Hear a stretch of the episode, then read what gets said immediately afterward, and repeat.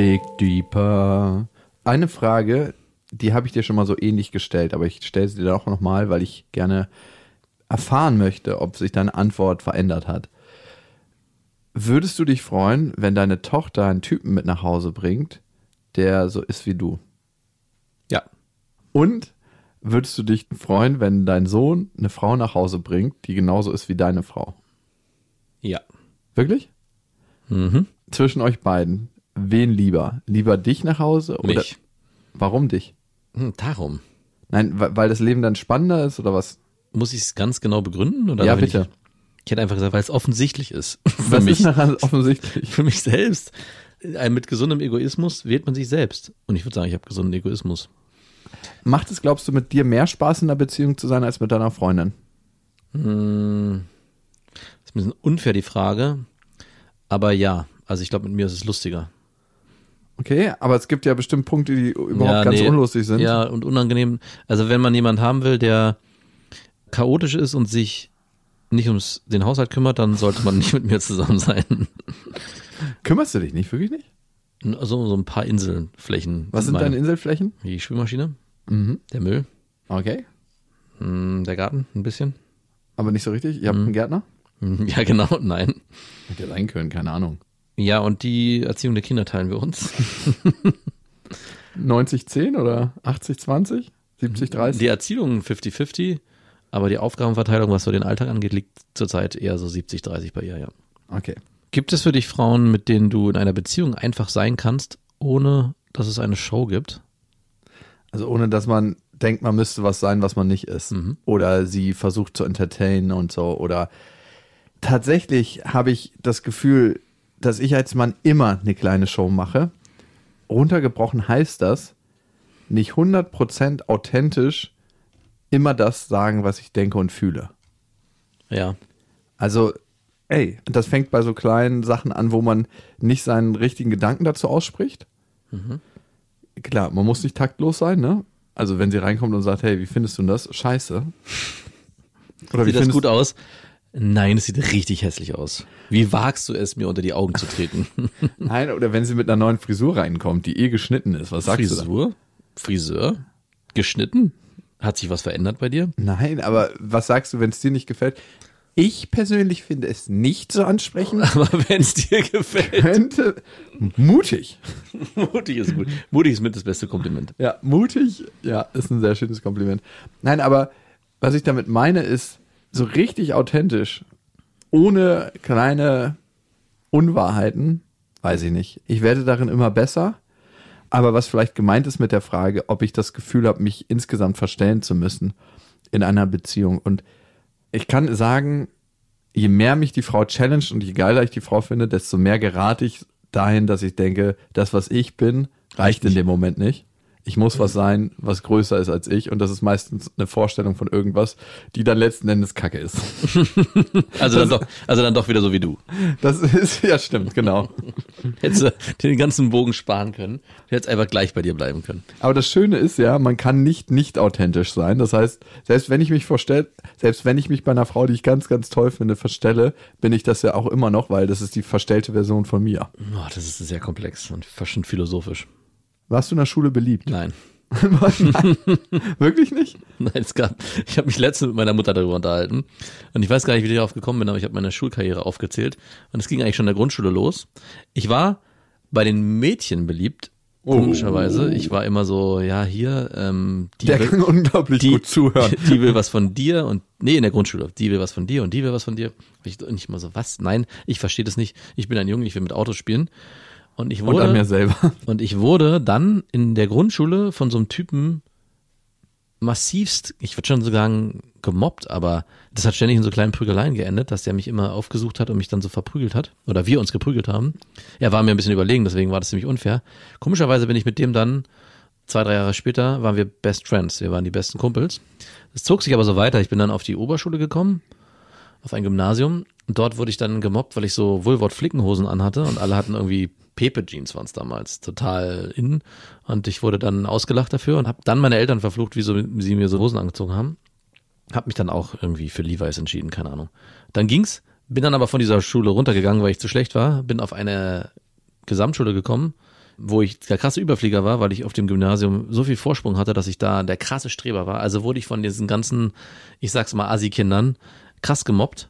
Vor allem von so einer Mädchenbande, Oh nein. die mich immer mit so Wattepüstelchen bespuckt haben. Oh Gott, oh Gott. Und es hat daran geändert, dass ich irgendwann weinend, heulend aus der Klasse gerannt Wie bin. alt warst du da?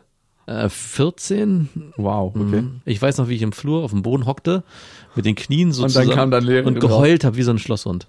Und dann kam meine Lehrerin, das war so eine kleine, die war kleiner als ich, ich war schon klein und hat dann gesagt, was denn los ist und hat dann das klärende Gespräch mit mir und diesen Mädels gesucht, was nur dazu geführt hat, dass es noch schlimmer wurde. und dann wurde leider die Anführerin, das habe ich auch schon mal an beste Freundin erzählt, die Anführerin von der, die ist dann irgendwann nicht mehr zur Schule gekommen und der Grund war, dass ihr Vater, der drogenabhängig war, seine eigene Mutter umgebracht hat. Das Die ist- wünscht man doch nicht mal der Person, Das die einen mobbt. Nein, das war. Und alle anderen Mädels, die mit ihr zu tun hatten, Die wohnen da ganz leise. wurden total freundlich. Die waren total nett auf einmal zu mir. Hast du die noch gebimst so? Hast du deine Leider Virginity? nicht. No, I didn't, die waren auch nicht schön. You spit on me, I spit on you. Und dann hat sich das ein bisschen gedreht. Dann, Das, darum geht's dann gar nicht, ob die schön waren oder nicht. Ey, das ist nur, ist nur Erniedrigung. Nein, nicht Erniedrigung, aber Payback-Zeit. Das ist Payback Time.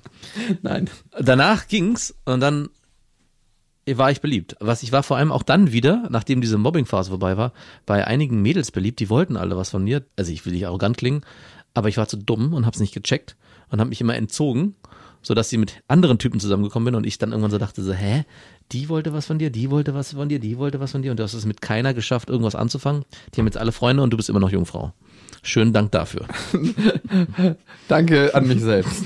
nichts und gar nichts. Das kenne ich aber von mir auch. Ich hatte eine, die ich sehr, sehr lange gut fand. Und ich finde die auch nicht im Internet, ne? Wie, du suchst sie immer noch heute, oder Ab und was? denke ich mir mal, ich google die mal manchmal. Zeit. Nein, ich google die tatsächlich manchmal, weil ich mir denke, ey, wie sieht die jetzt wohl aus, um mich auch von dieser Vorstellung zu befreien, weil wenn das geklappt hätte, wäre ich jetzt mit ihr zusammen und hätte wahrscheinlich ein paar Kinder und äh, müsste ihr den ganzen Tag ins Gesicht schauen und deswegen schaue ich mir das Gesicht jetzt an von ihr und denke mir so, oh, zum Glück habe ich es nicht gemacht. Da ich sie nicht finde, lebt ihre alte Vorstellung in mir. Ich habe eine vom Segeln damals, die ich auch extrem attraktiv fand, Mhm. die mich dann beim Segeln war so, man ist in diesen Booten dann beim Reinfahren in den Hafen so nebeneinander gesegelt und konnte dann sich so festhalten an den anderen. Und sie hat das dann immer bei mir gemacht. Das war schon ein Zeichen, okay, der hat Interesse, weil das Wer hat bei dir geankert? ja sozusagen. Und dann ist man zusammen reingesegelt. Die war aber nicht aus Berlin, die war aus Baden-Württemberg. Bavü. Und ich fand die so attraktiv. Die hatte, war so ein blondes Mädchen mit langen, lockigen Haaren und für ihr Alter schon sehr weit ausgereift. Ich war ja damals auch erst 16, 17.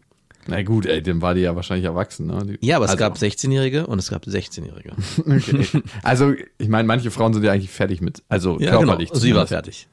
Dann passiert ja nicht Ich wusste so nicht mit meinem jungfräuligen Körper, was man damit anstellen könnte.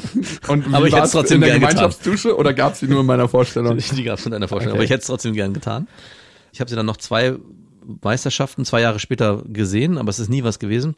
Und genauso wie du, ist das eine, die ich immer wieder mal google, mittlerweile schon lange nicht mehr gemacht habe, aber die ist nicht aufzufinden. Ich weiß ihren Namen. Ist auch eine der wenigen, von denen ich den Namen behalten habe. Von allen habe ich den vergessen. Natürlich. Von ihr habe ich den behalten. Potenzielle Paarungspartner prägen sich ein. Mhm, genau. Warst du denn in der Schule beliebt? Also durch die Bank weg eigentlich schon. Also ich hatte nie so wirklich Stress. Ich hatte, glaube ich, Anfang der siebten Klasse, als ich aufs Gymnasium gewechselt bin, so drei Leute, gegen die ich mich erstmal ein halbes Jahr behaupten musste. Das waren so richtige Spesselmecken.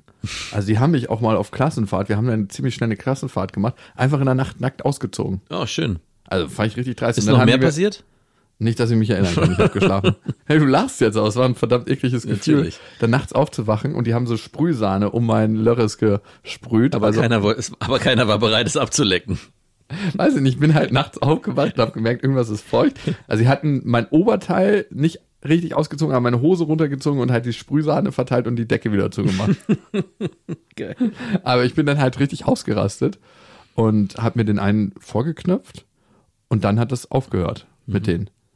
Weil der an Sprühsahne erstickt ist. Nein, ich glaube einfach, die haben gemerkt, dass sie eine Grenze überschritten hatten.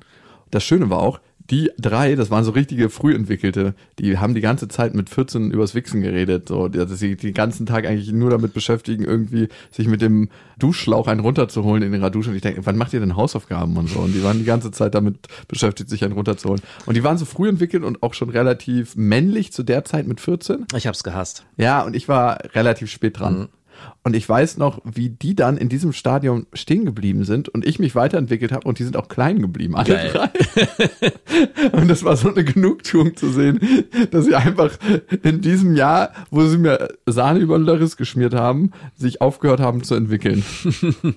Bist du auch manchmal in die Schule gekommen und hast einfach nur Sahne mitgebracht und die so demonstrativ so auf den Tisch gestellt, ohne Die Kommentar. machen wir jetzt mal alle. ja, aber ansonsten ging's.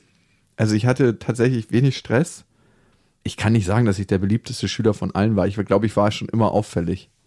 Also, Das auffällige ADS-Kind. ja, genau.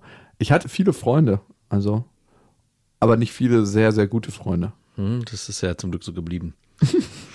Kommen wir zur nächsten Frage. Wofür gibst du das meiste Geld aus?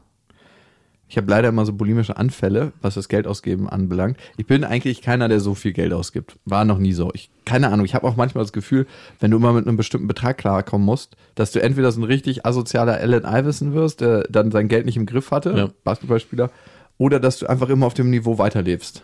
Ich bin nicht jemand, der so super viel Geld ausgibt. Oder erlebst du mich als jemand, der Überhaupt nicht.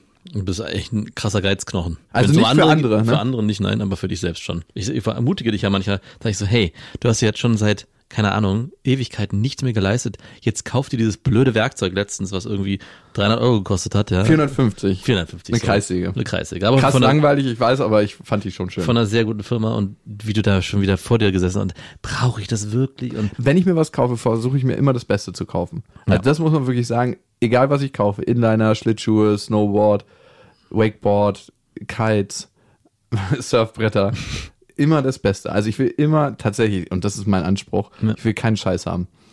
Aber ich überlege mir das schon dann, auch wenn ich mir ein neues Fahrrad kaufe, überlege ich mir ganz genau, bei Fahrrad geht's ja ins Unendliche. ja. Also da muss ich immer gucken, was ist das Beste für meinen Zweck. Aber deshalb geht es bei mir immer so phasenweise voran. Wenn ich jetzt durchschnittlich gucken müsste, wofür gebe ich am meisten Geld aus, wäre es definitiv für Essen. Und dann kommt eigentlich auch schon für meine Wohnung, für meine Einrichtung. Und das heißt, also klar, ich drücke natürlich auch- auch für meine Tochter ab und so, aber das lasse ich mal außen vor, was, weil das einfach selbstverständlich ist und das finde ich, Ja. das wird wahrscheinlich der größte Posten sein. Aber sehr viel Geld gebe ich für Essen aus, für Einrichtungen und da habe ich dann immer so Anfälle, wenn ich meine, jetzt habe ich so einen Tick gehabt, dass ich gesagt habe, ich möchte antike Teppiche in meiner Wohnung haben. Und die habe ich mir dann zusammengekauft. Wirklich, hast du ja, schon gemacht? ja, richtig geil sehen die aus. Muss mal wieder vorbeikommen, die sehen richtig gut aus. Und dann würde ich schon sagen, für Urlaube und Klamotten. Klamotten. Ja, Das sieht man gar nicht. aber mehr für Urlaube als für Klamotten. Dankeschön. Ja, ich kaufe gerne Secondhand. Tut mir leid. Ja. Also ich kaufe natürlich keine Unterhosen Secondhand. Die Leute checke ich nicht. Ich nur ausschließlich. Hey, Das ist Story Einzige, ever. was ich- ja. Übrigens, geilste Story ever. Eine Freundin von mir hat mir letztens erzählt, dass sie in Paris gelebt hat und in Paris ist es anscheinend gang und gäbe, dass die Vermieter ab und zu in die Wohnung kommen, unangekündigt. Ich Was? weiß nicht warum.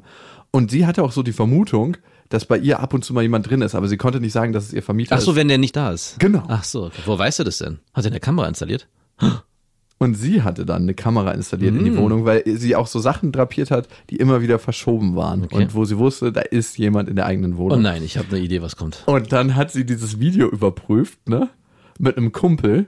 Und der Kumpel meinte so, nein, guck nicht hin. Guck nicht hin, als sie das Video angeguckt haben. Hat ihr so die Augen zugehalten und sie so, nee, nee, ich will das sehen. Und dann war ihr Vermieter so ein richtig speckiger, kleiner, untersetzter Mann in seinen 50ern in ihrer Wohnung und hat erstmal so die Unterwäsche aufgemacht, ihre Unterwäsche durchgesneakt. Äh, Die gewaschene oder aus der Dreckwäsche? Aus der Dreckwäsche natürlich. Mm. Ich habe mir dann so vorgestellt, wie man so ein Schlüpfer, so ein schwarz-rot-gold, also braun, rot, gelb, drapiert von der Oma und der so ein riesen Zelt aufmacht und so. Ui, das ist aber ein anderes Bouquet. Das ist neu. Die wohnt hier eigentlich nicht. Immer der Nase nach. Und er hat dann tatsächlich sich auch die Schlüpfer über den Kopf gezogen und sich bei ihr ins Bett gelegt. Natürlich. Und hat dann einfach Zeit verbracht, sneefend. Boah. Und sie meint, es war für sie so schwer, in diese Wohnung Natürlich zurückzukehren. ist wie ein Einbruch. Im Äh, schlimmer. Der Ja. wollte ja einfach nur ihre Unterwäsche durchsneefen und dann währenddessen bei ihr im Bett liegen und wahrscheinlich seiner Gedanken, die wurde schon zigmal gebimst von ihm Natürlich. in, ihrer, in seiner Vorstellung. Ja. Wie widerlich. Widerlich.